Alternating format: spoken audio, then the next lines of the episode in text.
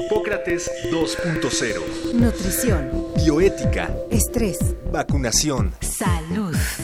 El Programa Universitario de Investigación en Salud y Radio UNAM presentan Hipócrates 2.0. Investigación y vanguardia en salud.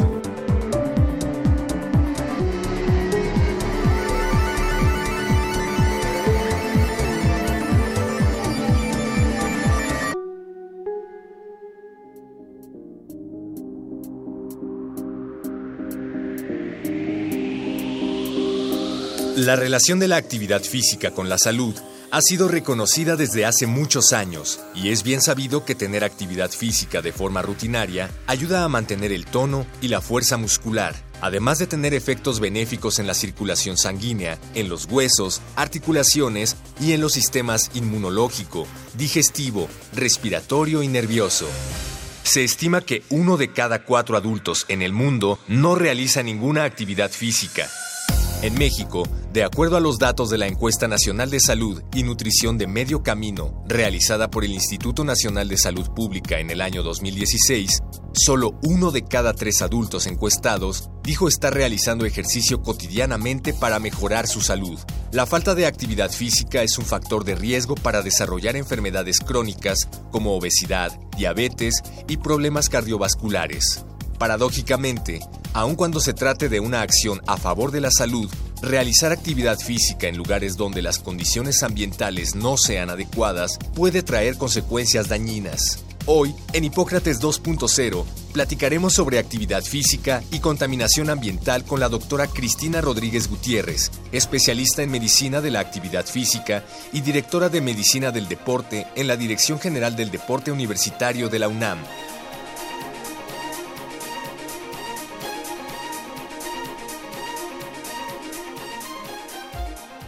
Bienvenidos, estamos en Hipócrates 2.0, como escuchamos en la cápsula. Hoy vamos a tener un programa muy interesante sobre la actividad física y los efectos de la contaminación sobre la salud y vamos a poner en la balanza todos esos eh, elementos. Estoy como cada semana en la cabina con Omar López Vergara. Omar, ¿cómo estás? ¿Qué tal, Mauricio? ¿Tú haces ejercicio, Mauricio? No sistemáticamente y después de las pláticas preliminares con la doctora Cristina Rodríguez, creo que estoy lejos de lograrlo. Ahorita vamos a, a ver por qué. Yo estoy muchísimo más lejos, pero bueno, gracias por estar con nosotros, eh, Cristina. Muchas gracias y ojalá que sea de utilidad la plática, por lo menos a que la gente se le siembre esa semillita de que hay que moverse más. Decías Seguro. antes de que empezáramos el programa que lo más cercano a la fuente de la juventud es el ejercicio. ¿Cuáles son los beneficios del ejercicio a, a largo plazo? Hay muchísimos beneficios, te puedo hablar desde la obesidad, la osteoporosis, la hipertensión, la diabetes, la coordinación, la fuerza. Está 100% comprobado que el ejercicio te da una mejor calidad de vida futuro.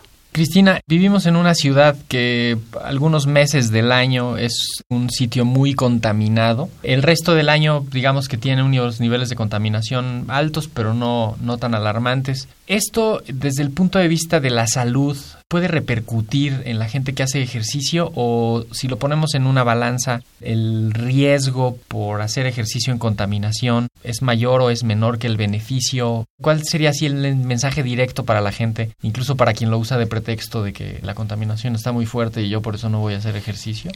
Bueno, esto tendría que verse mucho con el grado de contaminación. Seguramente hay épocas en el año donde hacer ejercicio al aire libre no es tan saludable y depende de mucho de las partículas contaminantes. Pero si vemos el riesgo-beneficio, cuando no hay demasiada contaminación, por supuesto que es muchísimo mejor hacer actividad física, a lo mejor con algunas medidas preventivas que no hacerlo. Es decir, no hacerlo a ciertas horas del día. Se dice, por ejemplo, que si vives en el norte de la ciudad, no es tan recomendable hacerlo por las mañanas porque hay demasiadas partículas dispersas en el ambiente.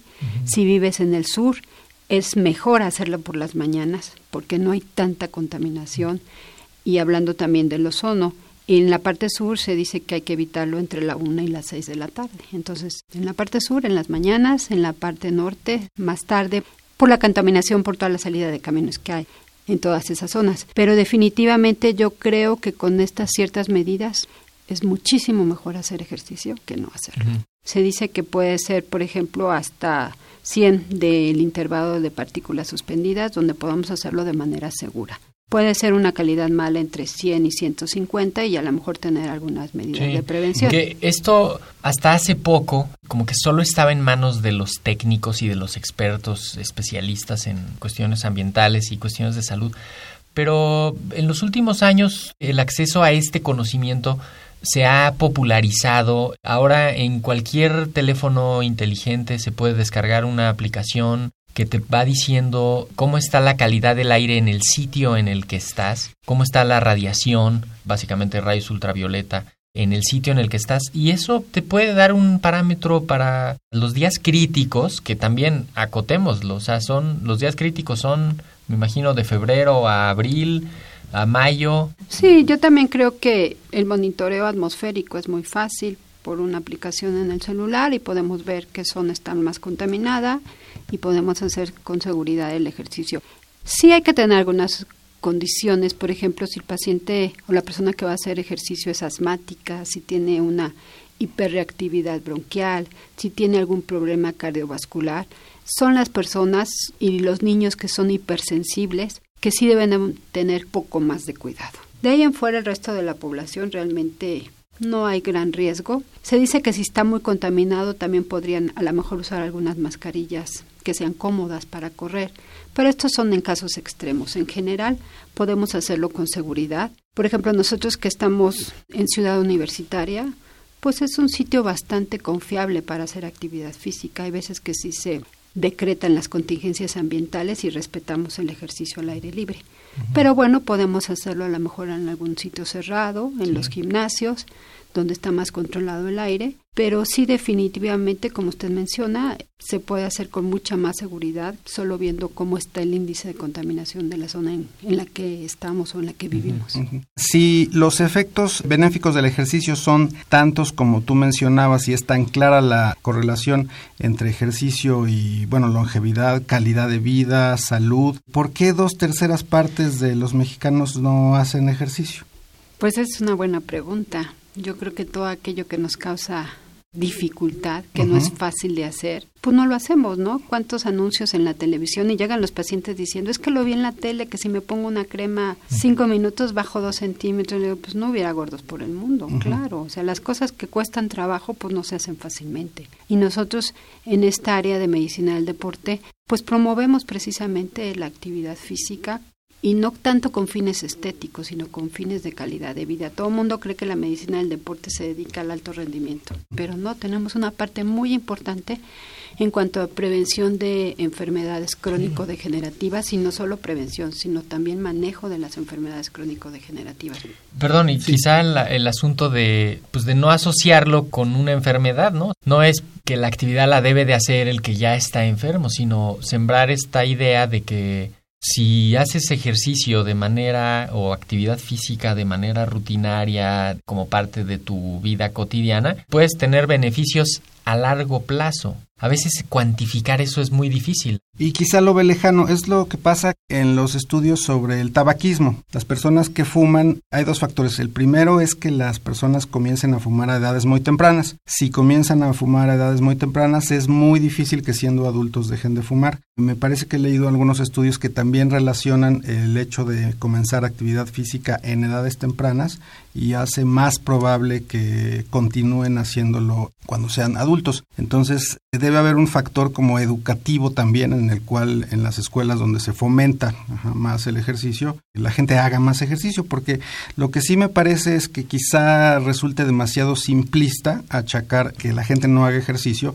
a simplemente que le da flojera o algo por el estilo. Debe ser como mucho más complejo que eso. Sí, por supuesto que es algo cultural o, o educacional, pero yo creo que también tenemos que abrirnos y promover esto con datos, ¿no? Con evidencia científica, que es lo que hacemos los médicos. Y, por ejemplo, la hipertensión está comprobado que puede bajar de entre 5 a 10 milímetros de mercurio con solo tener una actividad física constante Ajá. de cierto grado de intensidad. Que es lo que mencionabas, que la actividad ni siquiera tiene que ser eh, muchísima.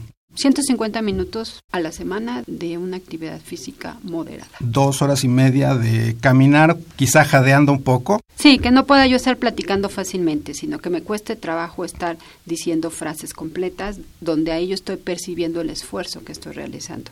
Otra cosa puede ser con un pulsómetro para ver mi frecuencia cardíaca, a lo mejor es un poco más sofisticado, pero con el simple hecho de que no puedo estar platicando tan fácilmente, ves a las personas que van al gimnasio y están en la bici plática y plática, pues no están haciendo realmente un esfuerzo ni están obteniendo beneficios para realizar esa actividad física. Por lo menos que te esté costando trabajo estar platicando de manera continua. Y, y no se vale tampoco que sean periodos de 15 minutos, entonces yo ya esta semana ya junté mis 150 minutos, ¿no? Algo así. Cuando menos 40 minutos, que tengas la frecuencia cardíaca por arriba de 120, cuando menos 20 minutos de eso. Sí, que sea eh, continuo el ejercicio. Hay otra otra modalidad que se utiliza que son como los bolos de ejercicio. Se ha visto con muy buenos resultados en la rehabilitación cardíaca. Pero bueno, esa es otra parte. Sí, que son, ya es prescripción médica, eso es parte de un tratamiento médico para el infartado, para, ¿no? después de una cirugía coronaria o alguna cosa más.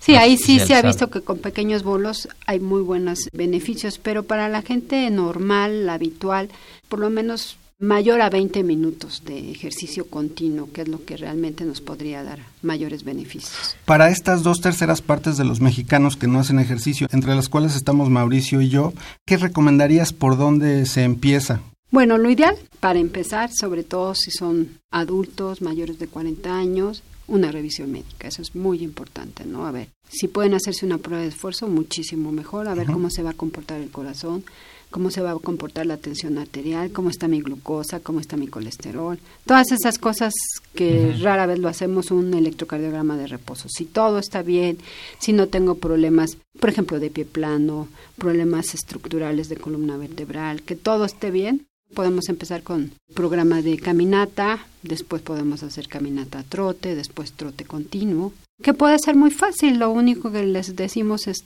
lleven la ropa adecuada porque a veces hay mucho calor y unos buenos tenis. Eso es a fuerza.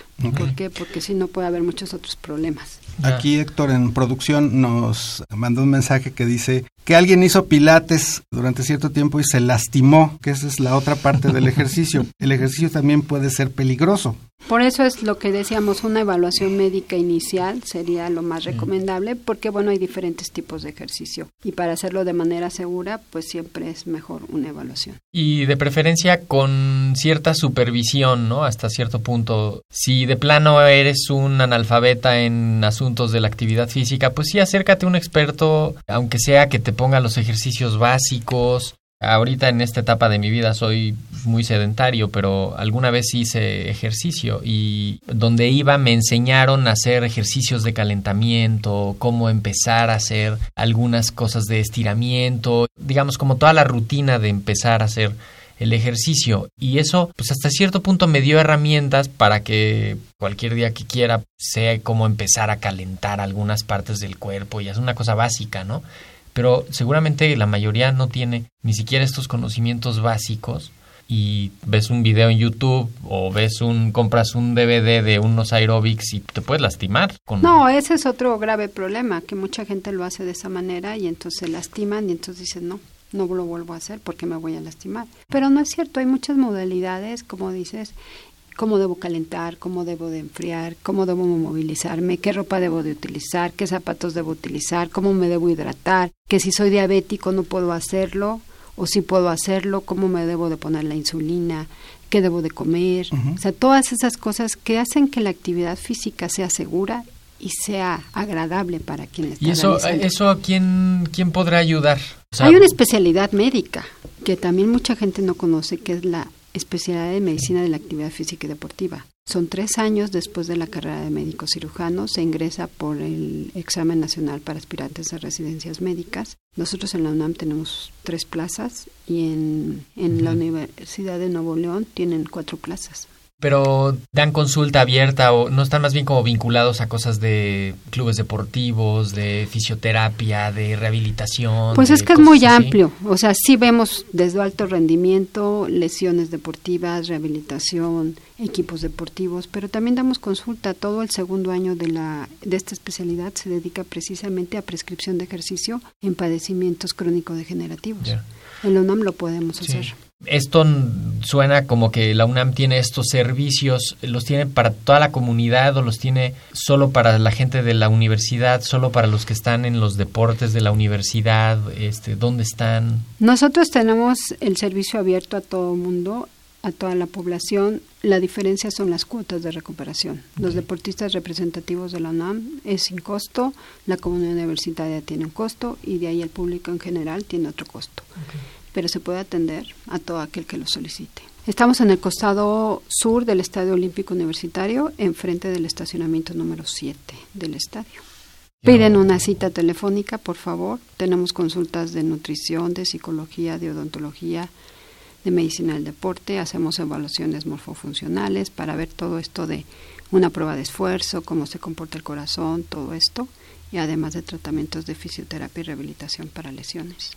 Para la gente que no tiene acceso, es decir, que no podría llegar a la UNAM necesariamente, pienso en gente que vive en lugares de la ciudad donde difícilmente hay las instalaciones básicas sanitarias y con trabajos tienen electricidad y quizá no tengan internet. ¿Qué es lo que se puede hacer? Porque también lo que mencionas respecto a hacerse una prueba de esfuerzo, hacer un chequeo médico, consultar a un especialista en medicina del deporte, quizá complicaría la ecuación y haría todavía más difícil que alguien efectivamente haga ejercicio. Es decir, de- yo pienso en estas dos terceras y pues pienso que si me tengo que hacer una prueba En el- de esfuerzo, en- en- Oye, vas a, sí. vas a ir al IMSS y te van a decir, sí, en, en seis meses le damos Pues, cita es- con... No, definitivamente se promueve la actividad física y puede ser de una manera segura, caminar, trotar, caminar y trotar al mismo tiempo, hacer un poco de ejercicio de fuerza. Pero yo les decía esto de la evaluación, sobre todo en pacientes que ya pueden tener algún riesgo. Hombres mayores de 40 años, a lo mejor hipertensos con el colesterol elevado, mujeres mayores de 50 años,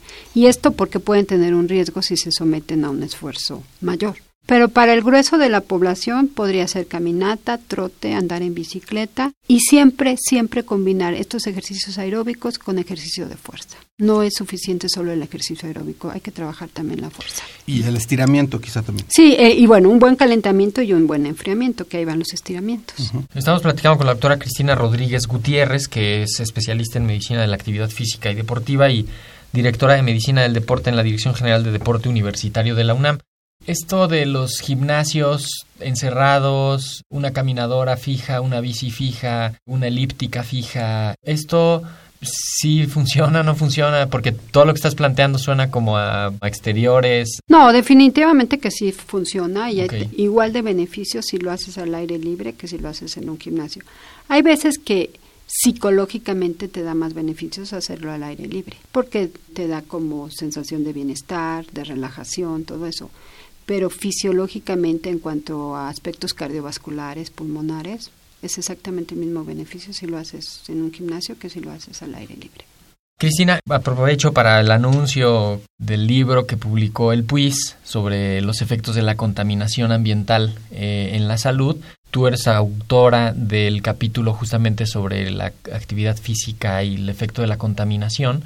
¿Por qué no nos cuentas un poquito del capítulo y de justamente esta idea de la contaminación en la actividad física y aclarando todos los mitos y realidades de lo que encontraron y pusieron ahí en ese texto? Sí, con mucho gusto. Pues yo sobre todo empiezo el capítulo diciendo que la inactividad física y sus repercusiones son la cuarta causa de muerte a nivel mundial.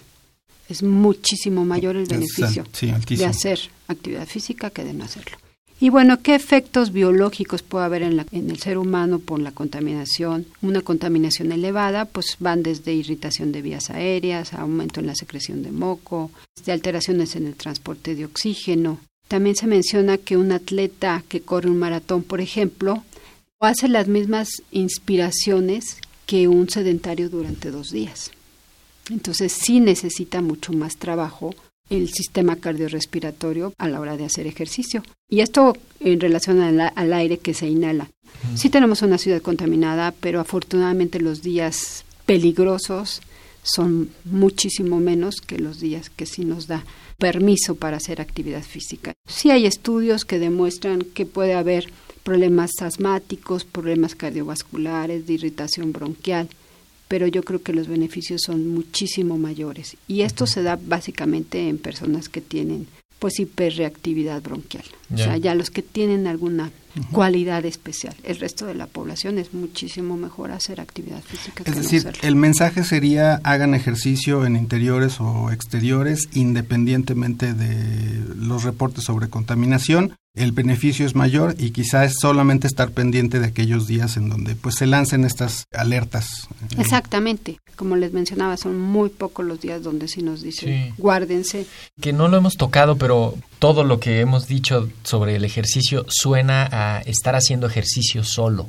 Y yo creo que hay que rescatar esta idea de... en grupos. En grupos. O sea, súmate a tu equipo de vóley, de básquet, de fútbol. O de caminata simplemente. Exacto, ¿no? Sal a hacer como equipo y debe tener efectos psicológicos de retroalimentación social muy bonitos, ¿no? Todo suena como a de castigo, vete a hacer ejercicio tú solo, pero también se vale esta otra parte de júntate con tus cuatro amigos, cinco amigos, hagan un equipo de algo, este, pues hacer ejercicio entre todos, ayúdense entre todos, ¿no? Sí, y se ha visto que hay que tiene efectos antidepresivos muy importantes hacer ejercicio, entonces sí, a lo mejor por esta manera de reunirse y decir, bueno, nos vamos en el parque a las 7 de la mañana y nos ponemos a caminar y platicamos y entre mujeres, entre hombres, pues hasta nos damos ahí nuestro nuestra ayuda psicológica, ¿no? Pero sí, definitivamente hay gente que le gusta hacerlo solo, la gente que corre largas distancias, por supuesto, pero el grueso de la población le encanta hacerlo en grupos y, y, por supuesto que tiene muchos más beneficios y sobre todo, como decía, en el área psicológica sí ayuda mucho hacerlo en, grupos. Por estos efectos de mejora de la autoestima, de la depresión y de todos estos aspectos que también nos ayuda. No hay evidencia científica que diga que si los equipos de soccer de la Ciudad de México tienen algún problema comparado contra los de Veracruz. El, pero el, Cruz Azul, el eterno subcampeón, ¿no será que por eso pues no, porque también está, Pumas de América, que no les ha pasado nada. Entonces, realmente no hay evidencia científica que diga que porque estamos en la Ciudad de México, no. Cuando fueron los primeros Juegos Olímpicos aquí en México 68, los únicos que hemos tenido, tenían muchas dudas de qué iba a pasar con todos los atletas que iban a venir y que iban a competir a esta altura. Nunca se habían hecho unos Juegos Olímpicos a esta altura. Entonces todo el mundo decía, pues igual se van a morir y van a, van a pasar mil cosas. Ahí fue cuando empieza a despegar la medicina del deporte, porque se hicieron muchos estudios, sobre todo en los países del bloque socialista se vinieron unos días antes a ver qué iba a pasar con sus atletas, pero pues sí, efectivamente, no pasó nada. No hay problema en cuanto a la altura y pues lo mismo está sucediendo en cuanto a la contaminación. O sea, cuando sean días demasiado contaminados, ok, estoy de acuerdo. Pero como vivimos el día a día, es mucho mejor hacerlo que, que quedarse en su casa guardado. Yo tengo una amiga que corre todos los días y el pretexto para correr todos los días es que ella puede así comer todo lo que desee. Si yo hago ejercicio, entonces ya puedo comer todo lo que quiera. Sí, realmente así como que yo corro y entonces puedo comerme todo lo que sea, ¿no? Yo te puedo decir que corro 30 minutos tres veces por semana a una intensidad de cerca de 10 kilómetros por hora y lo más que quemo en ese espacio son 400 calorías. Un bolillo tiene 90. Y una torta va a tener 300, 400. 300, 400. Tampoco es comer todo lo que quiera.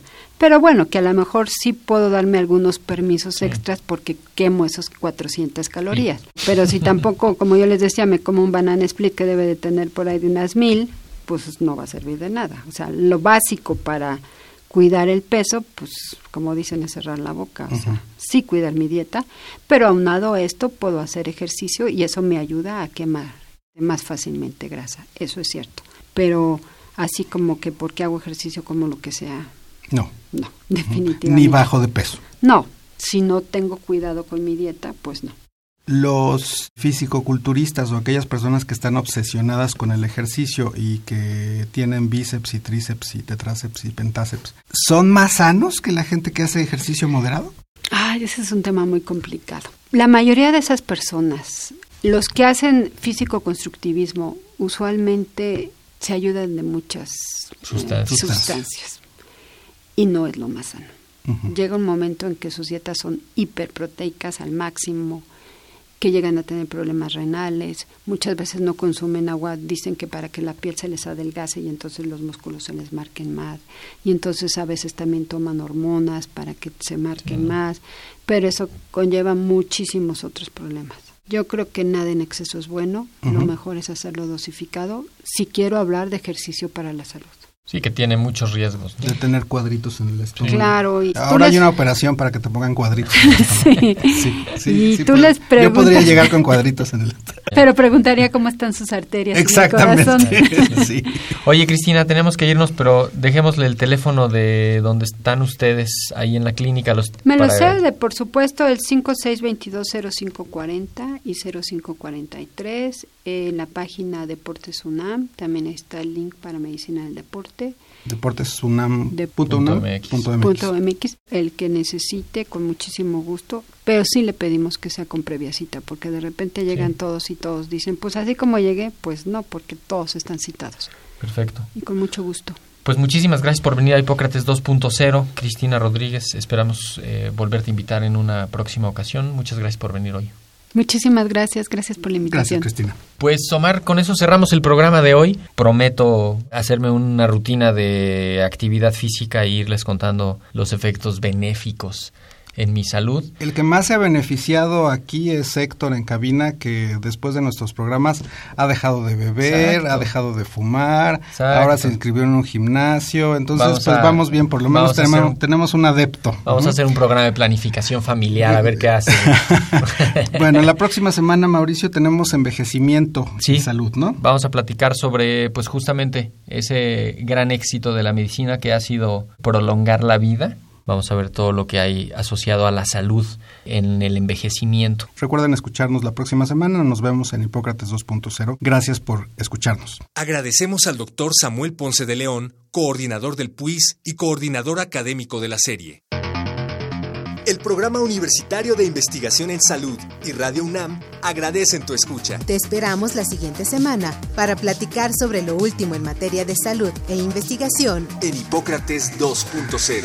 Investigación y vanguardia en salud. Se despiden de ti en la producción Patti Gamboa, Héctor Castañeda y Alejandra Gómez. Hipócrates 2.0. Radio UNAM. Experiencia sonora.